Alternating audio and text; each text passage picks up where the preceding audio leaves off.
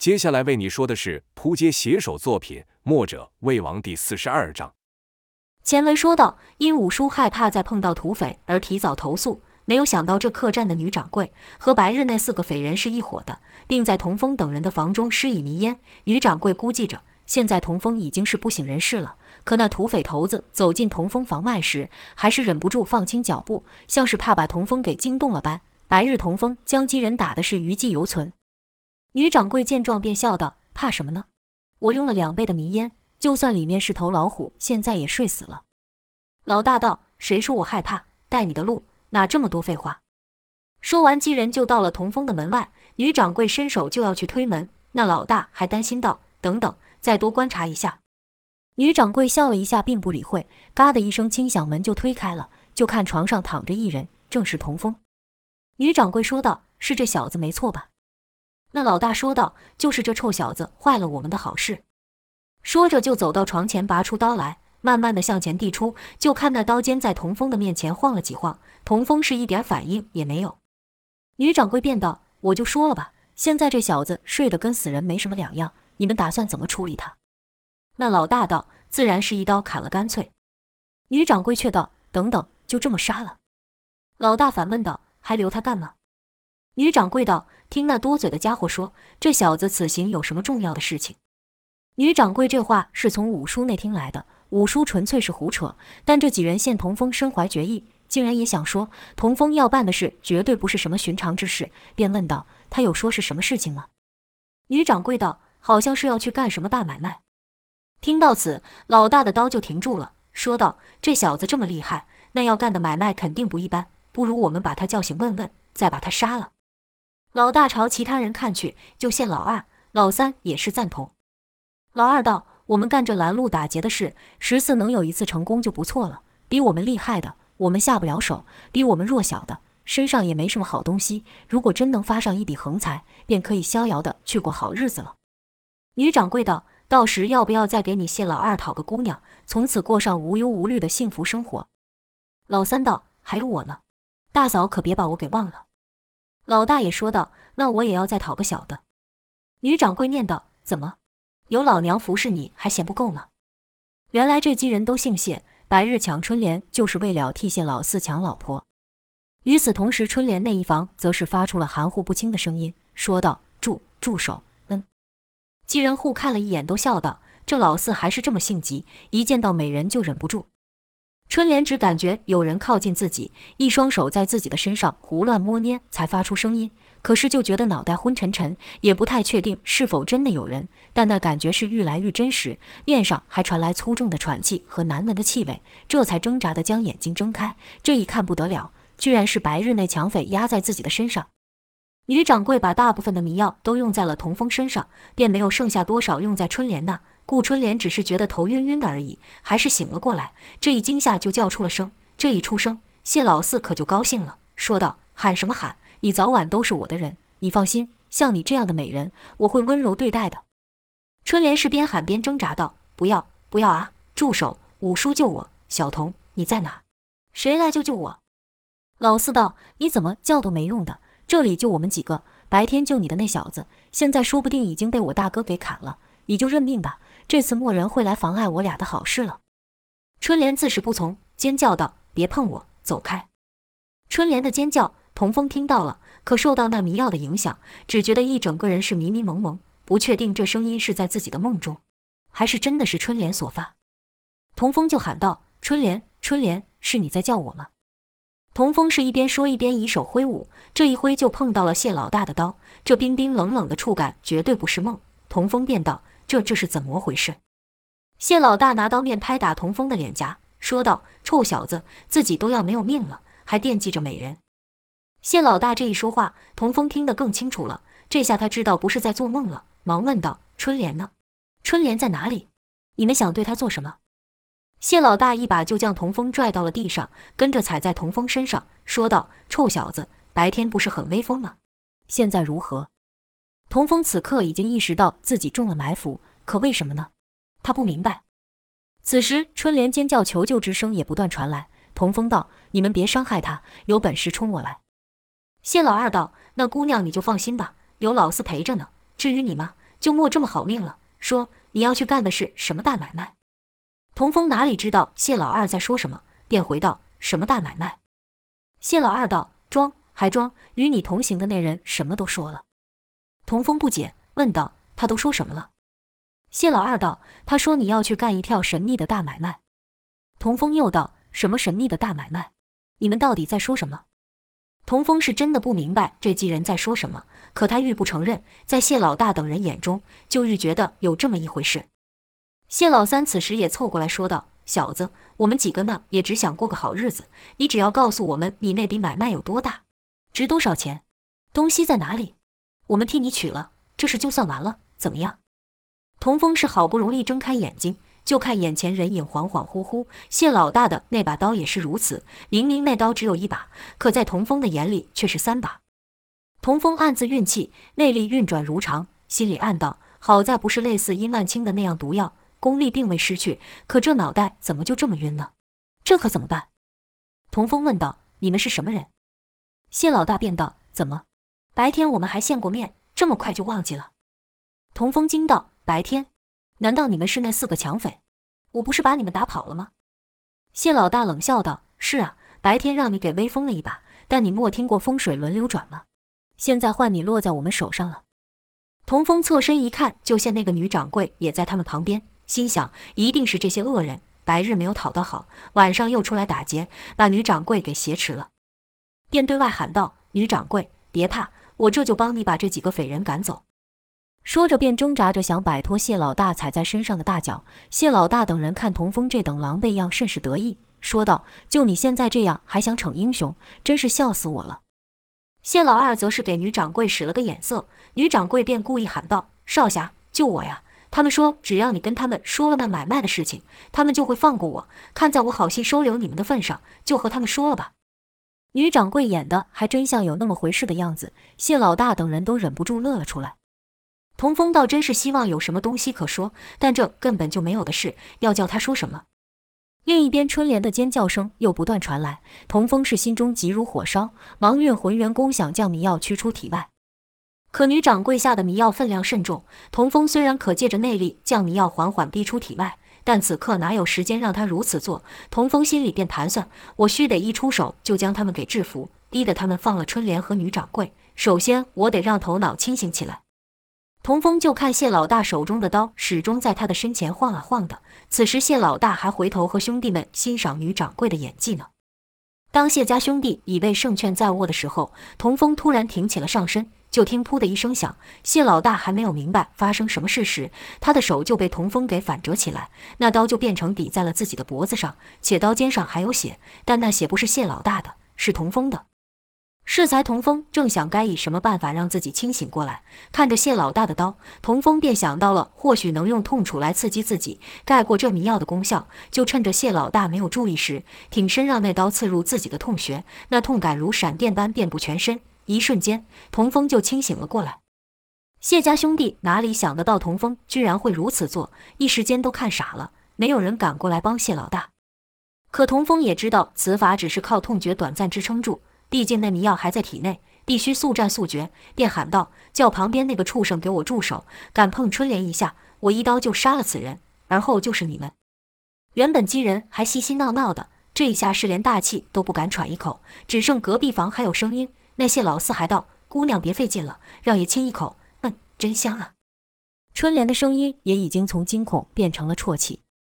童风见几人没有动作，便压着谢老大缓步走出。这一走，童风就感觉脚步不稳，身子还有些摇晃。所幸谢家兄弟等人武功不高，没有看出来，否则就会知道童风其实支撑不了多久。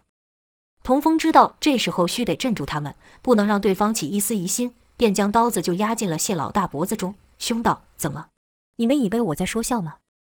其他人看那刀上沾着血，都以为是谢老大的，忙劝道：“少侠，别别冲动，犯不着杀人。有话，那个有话好说。”谢老大被那刀压得痛，便叫道：“快去把老四带过来。”没一会，就看谢老三拖着谢老四回来。谢老四兴致被打断，很是不耐烦，说道：“到底是什么事这么急？”谢老四一手还拉着春莲。童风看春莲那衣衫不整的样子，一股莫名怒气冲上，便以刀柄朝谢老大的后颈穴道打去，跟着就朝其他人冲去。就听砰砰砰的三声，谢老二、谢老三、谢老四也被童风打倒，尤其是谢老四，童风恼他侮辱青莲，下手特别重，打得他倒地后事，痛得卷缩成一团。童风帮春莲拉上了衣服后问道：“这恶人有没有把你给怎样？”春莲的眼泪还挂在脸上，说道：“我没有让他得逞。”你刚才是怎么了？我一直叫你，一直喊你，你怎么都不来救我？难道难道你想看我被坏人给害了吗？春莲的语气就从哭诉变成了责怪。童风看着春莲这模样，又是自责又是恼怒，一股怒气就从胸口升起。童风想替自己辩解，说刚才自己的处境也很危险，可一看春莲的模样，便想解释这有什么用呢？跟着童风的眼睛朝谢家兄弟看去，骂道：“这一切都是你们害的。”童风的视线很快就落到谢老四的身上，童风觉得这人最是可恶，便又朝谢老四打去，一边打一边骂道：“都是你，你这个禽兽！”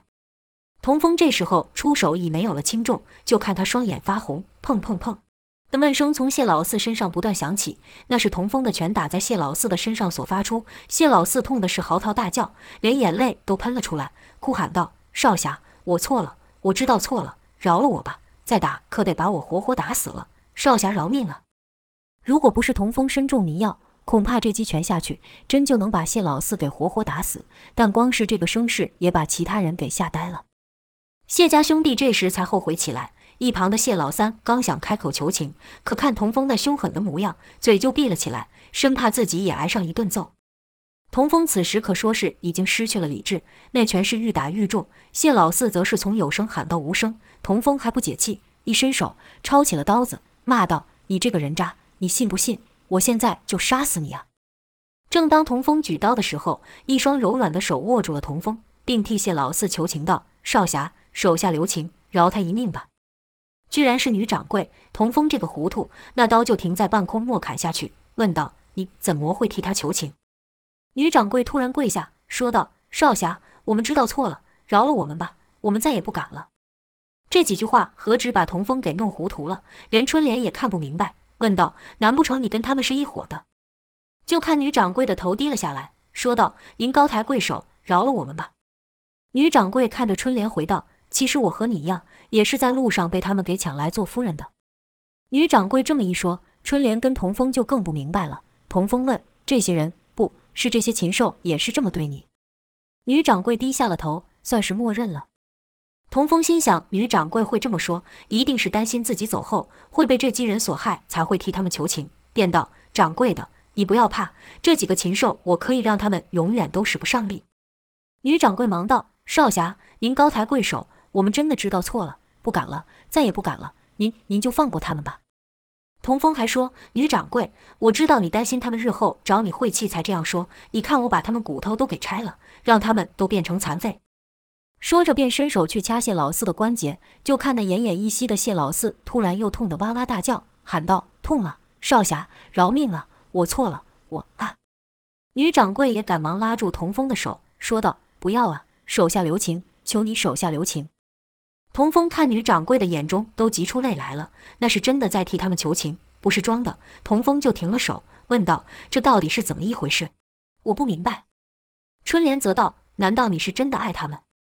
女掌柜点了点头，春莲道：“他们这样对你，你怎么还这样？”女掌柜的举动，连一向善于察言观色、洞察人心的春莲也糊涂了。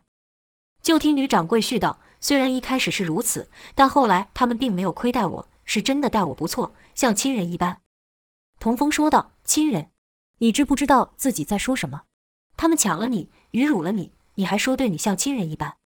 女掌柜摇摇头道：“我真的不能没有他们。”大侠，是我骗了你们，是我放的迷药，你对我出气，你要打就打我吧，一切都是我的不对，只求你饶了他们吧。说罢，女掌柜就在他们面前自己打起了巴掌，边打还边说道：“是我不对，是我骗了你们，是我贪心。”第三下，就看女掌柜的手被童风抓住，女掌柜便道：“少侠，您这是愿意放过我们了吗？”童风只是看着女掌柜，没有说话。他的脑子现在是一团乱，他完全无法理解女掌柜所说的每一句话和每一个动作。春莲则问女掌柜：“你是认真的吗？”女掌柜道：“是真的，我是真的不能没有他们。少侠，你真想杀了他们，那就把我一起杀了吧。没有他们，我也不想活了。说完就哭了起来。春莲道：“他们是给你吃了什么毒药，让你变成这样？”女掌柜不答，只是哭。女掌柜这一哭，童风的心就软了下来，怒火便消去不少，逐渐恢复了理智。对童风而言，要是女掌柜说要童风替他讨公道，那童风不会有任何犹豫。但女掌柜却要求童风饶了这些人，这些人对春莲做出那样的事情，童风哪能轻易放过？一旁谢老大见女掌柜如此替自己求情，也跟着跪爬过来，哀求道：“少侠，我们知错了。”你看在他的份上，就饶了我们吧。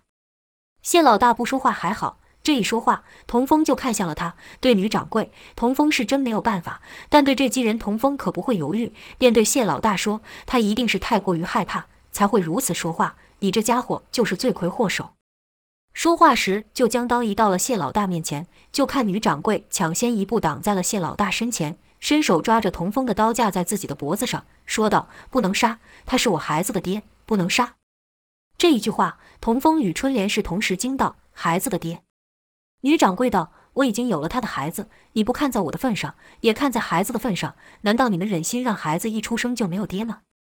这一句话可打中了童风的心，因童风自己就是如此。童风心头一动，手上一松，刀就掉了下来，说道：“你你你说的是真的吗？你已经有了？”见童风松手，女掌柜赶忙跪下道：“当然是真的，都这时候了。”我哪敢再说胡话欺骗你们？看童风态度有变，谢家四人心里就想，这话看来有用，也是立刻跪下哀求道：“少侠，我们罪大恶极，禽兽不如，死犹于辜。但孩子是无辜的，求你替孩子想想，放了我们吧。”一边说一边磕头。童风见几人如此，不知该如何是好，那脚就不自觉退了几步。童风是没主意了，只好看向春莲，春莲也陷入了思考中。过了良久。春莲才挽住了童风的手，说道：“算了，我们走吧。”春莲这话一出，谢家兄弟与女掌柜立刻又磕头道：“多谢大侠饶命，多谢姑娘饶命，我们发誓从此会改过自新，重新做人。”童风就这样跟着春莲离去。二人还在楼梯上的转角处发现了五叔。原来五叔被谢老四摔出房后便醒了，但他害怕让谢家兄弟发现自己，就一直躲在这里偷看。见童风等人走来，才敢动作，说道：“真的就这样放过他们吗？他们可不是好人呐！谁知道那女的说的是真的假的？说不定是在说谎骗你呢。”春莲，那家伙想要侮辱你呀！春莲说道：“那你说怎么办？”五叔说道：“他们不是想害我们吗？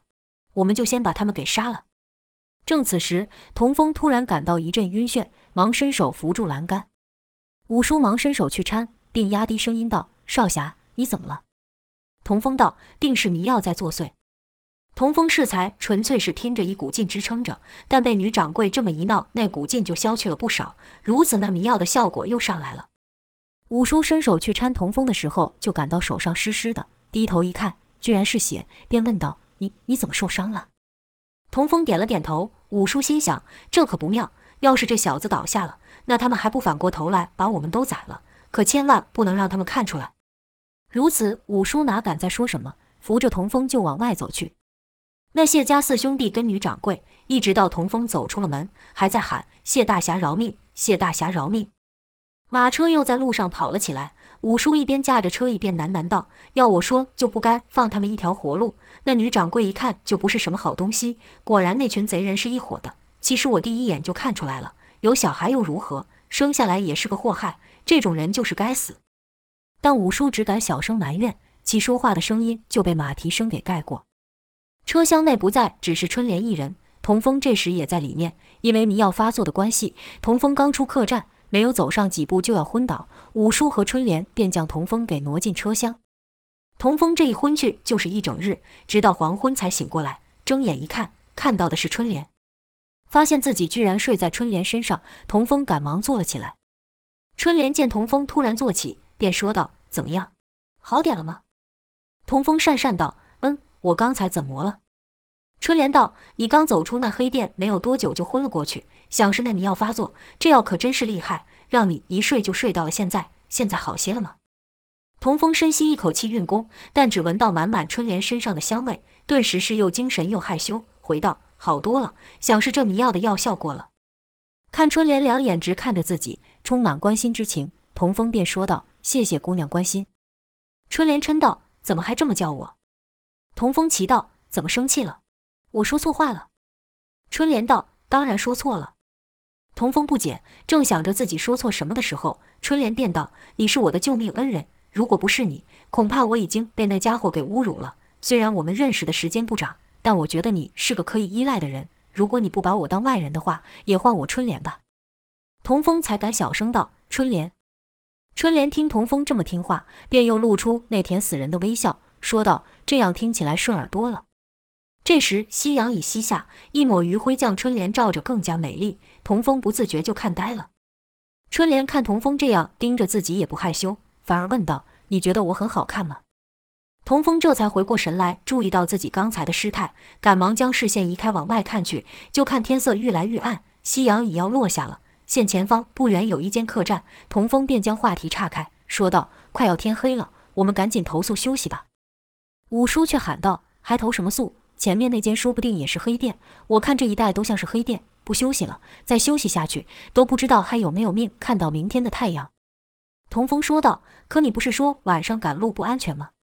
五叔道：“但我没有想到晚上投宿更不安全。我这眼睛没到柳营前是不会再闭上了。”童风与春莲又劝了几次，五叔只是说他宁愿赶夜车，也不愿意在睡梦中不明不白的被人给宰了。如此，五叔是日夜不停的赶路，两日的路程让他于一日走完。几人终于来到了柳营，还没进到柳营，童风就感受到这城镇的热闹。路上是人声喧哗，马匹嘶鸣。五叔驾着马车缓缓进了城，只走到一间气派的店前才停下。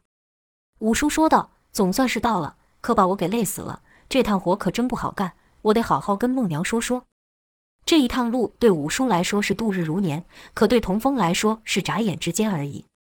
下了车后，童风就看这店出入的人不少，但清一色都是男性，每个人脸上都带着喜悦之情，心里就好奇这是什么地方。抬头看去，招牌上写了三个大字“如意馆”。童风没见过这名字，便问道：“如意馆这是什么地方？这就是你们此行的目的地吗？”就看五叔已经是迫不及待地想进去了，便道：“少侠，不要问这么多了，这什么地方，你进来看看不就知道了吗？”童风又问春莲道。你不是说要找你师傅吗？难道他也在里面？春莲道：“是啊，我带你去见他吧。我得跟好好和他说我们之间的事。”童风听春莲说的亲昵，心里也甚是开心，嘴上问道：“我们之间的事是指什么？”春莲也不回答，拉着童风就往里去。进到店面，就看好多的男男女女穿梭其中。男的是什么打扮的都有，有看起来疲惫商旅，有一脸文雅学士，有佩戴武器的武林人士，也有服饰华贵的公子哥。女的呢，穿着甚是清凉，有露胸也有露腿的。看到人进来，便上前亲昵招呼。童风就看一个女的去挽住一男的手，说道：“阮大爷，你怎么才来呢？两天不见人影，是被哪家姑娘给拐走了？”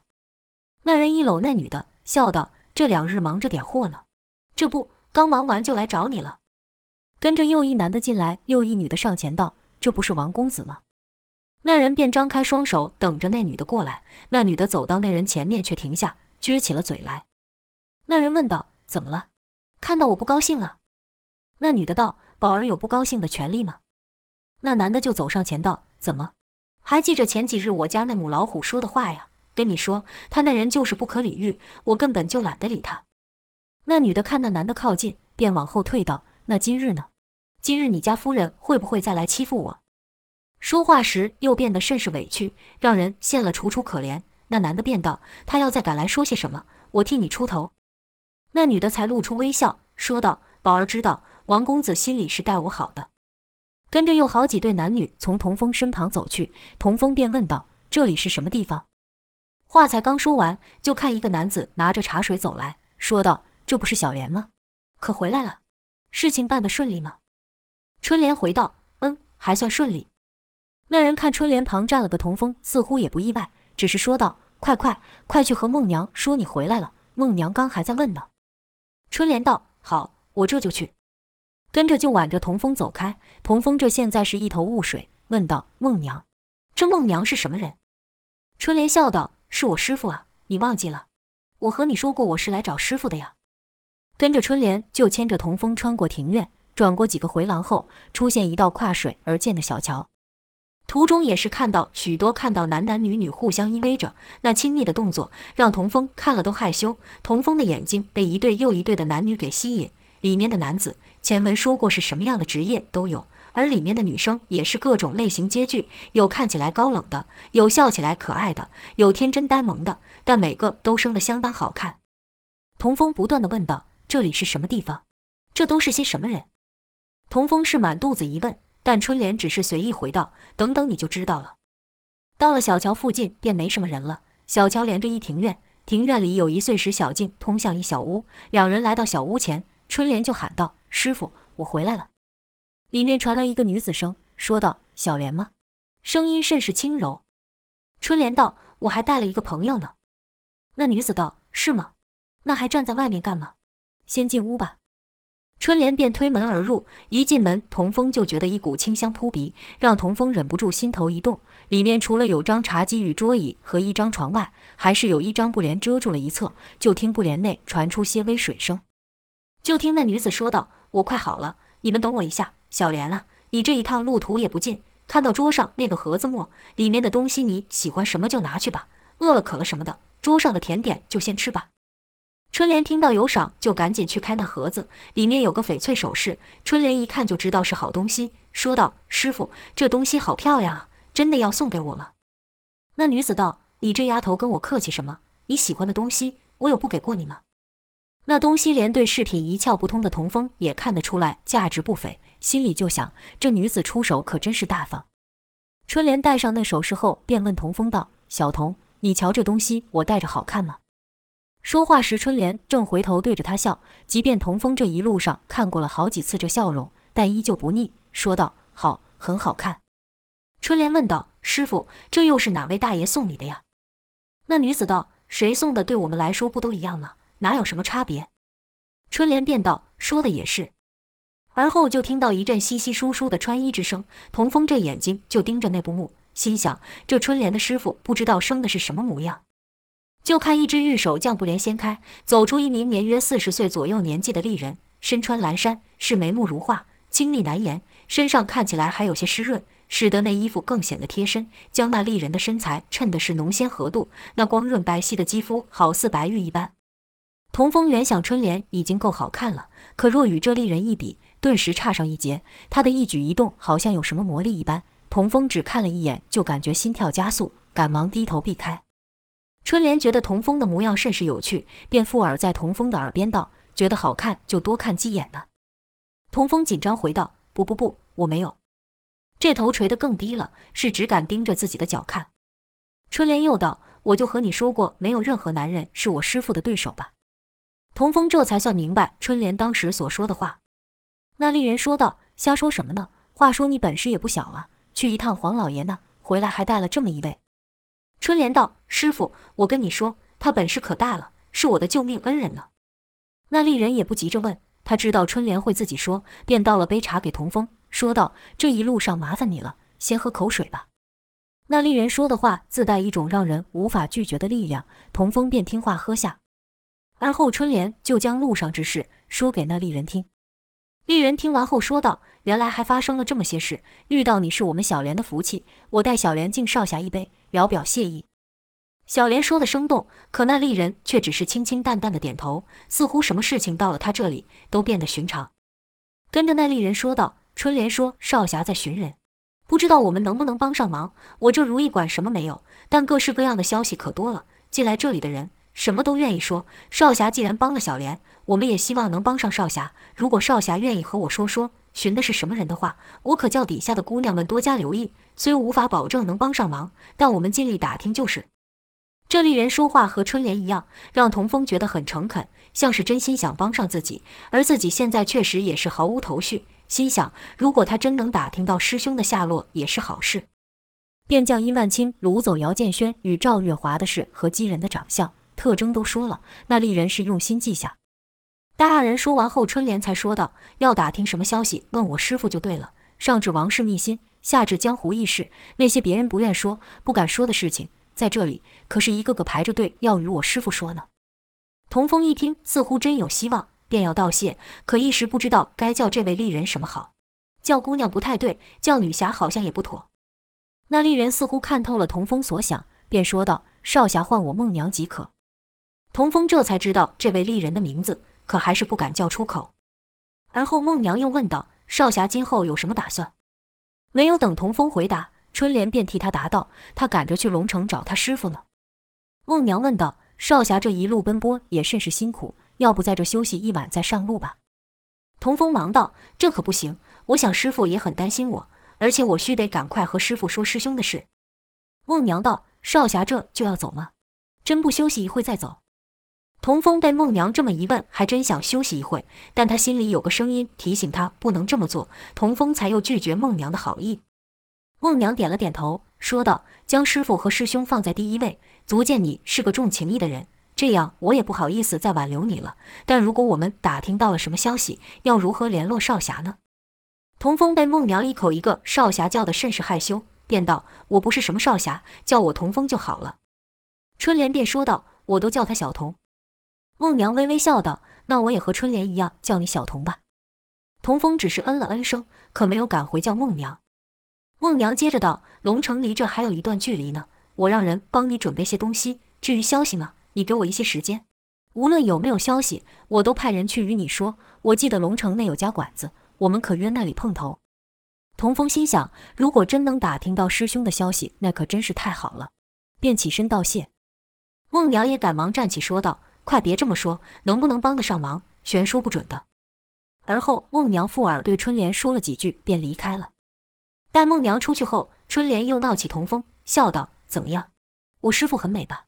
干嘛不承认？怕说了比我美，我会生气吗？我才不没这么小气。”说着，春莲就拉起了童风的手要走，童风便问道：“我们要去哪？”春莲道：“怎么，你现在又不着急赶路了吗？想一直待我师傅的房里呀？想得美哟你，他可是约了重要的人呢。”童风赶紧说道：“不不，我没有这个意思。”春莲看童风那尴尬的样子，就觉得好玩，便笑道：“逗你的呢，你这人真老实，心里想什么全写在脸上。”春莲就领着童风过了小桥后，朝另一方向走去。来到了侧门，就看孟娘正和一个人说话。那人的身旁有一匹骏马。孟娘招手让童风过去，说道：“我吩咐他们找了脚力最好的马给你，另外还有这袋东西也让你带上。”童风问道：“这是什么？”孟娘道：“一些食物和水，给你路上吃的而已，一点小意思，你不会再拒绝我吧？”听孟娘这样说，童风哪能拒绝，便接过了行囊。正此时，有人跑来附耳在孟娘身边说了几句。孟娘点了点头，说道：“快好了，真是就这么一会都等不住。”孟娘便对春莲道：“你带我送小童一程。”而后又对童风道：“五日后你等我信好吗？”童风自然是说好。而后就看孟娘跟刚才说话之人走去。童风不知怎么，居然感到有些依依不舍，像看不够似的。春莲故意在童风的耳边喊道：“喂喂喂，回神了！”还以为你跟其他男人有什么不同呢，真是没有想到啊！童风紧张道：“我我没。”春莲这才偷乐道：“骗你的了，你要看到我师傅不是这反应，我还会觉得你有问题呢。走吧，师傅让我送你一程。”春莲和童风并肩走着，走没多远，就看角落有一小孩蹲在那，是衣衫破旧，身材瘦弱。春莲经过时，便丢了一些钱给他。原本童风心里还隐约有孟娘的影子，可这一幕。将他整个人都拉回了现实。环顾四周，只见周遭的建筑甚是华丽，有不少类似如意馆的地方。进出的人一看就是有钱人家，是有说有笑。可在那些华丽房屋旁的阴暗角落中，都有像刚才那小孩一样的人，或男或女，或老或少，盯着眼，伸着手，等待着路人施舍。童风心下感叹，说道：“在这喧闹的场所外，就是衣不蔽体的穷人，这可真是讽刺啊！”春莲这时也收起了玩笑。说道：“要不是师傅带我回如意馆，我现在恐怕也和他们一样。”这是春莲首次说自己的事，童风便问道：“你以前也是这样？”春莲点点头道：“要不是师傅，恐怕我早就饿死了。你这辈子也不可能遇见我。师傅刚和我说了，他说你是个君子，与我是两个不同世界的人，要我送完你这程后，就别再与你见面。”小童，我想以后我们是不会再见了。其实这是何必要师傅提醒呢？我自己还不知道吗？说此话时，甚是感伤，是自怜，是自叹。童风安慰道：“你很好，别这么说。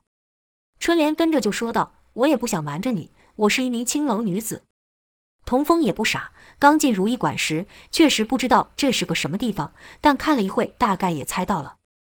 见童风不说话，春莲叹了一口气，说道：“我就知道你会嫌弃我。”童风赶忙回道：“我没有，我才没有。”春莲问道：“真的没有？”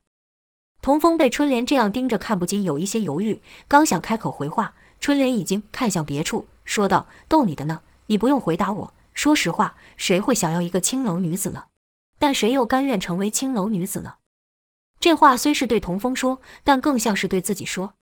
这气氛一下子就僵住了，春莲也不再说话，二人就这样安静地走着，直走到接近城门，春莲才道：“我只能送你到这了。”童风虽然春莲相处的时间不长，但这段日子也算是共同经过了一段。此刻眼看就要和春莲分别，而且听春莲说这一分别后都不会再相见，心里不禁也难过了起来，是呆呆地看着春莲，不知道该说什么。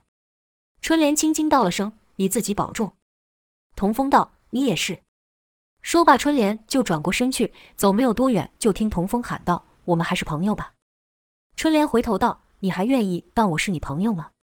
童风道：“当然愿意啊。”春莲说道：“你不会嫌弃我吗？”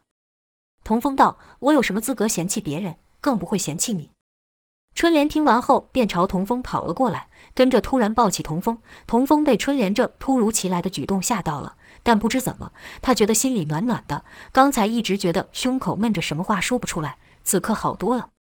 而后，春莲放开童风，说道：“去吧，去吧，你是要干大事的人。”这时，春莲脸上已经看不到哀愁了。童风则是问道：“我们以后还会见面吗？”春莲笑了一下，没有回答，转身而去。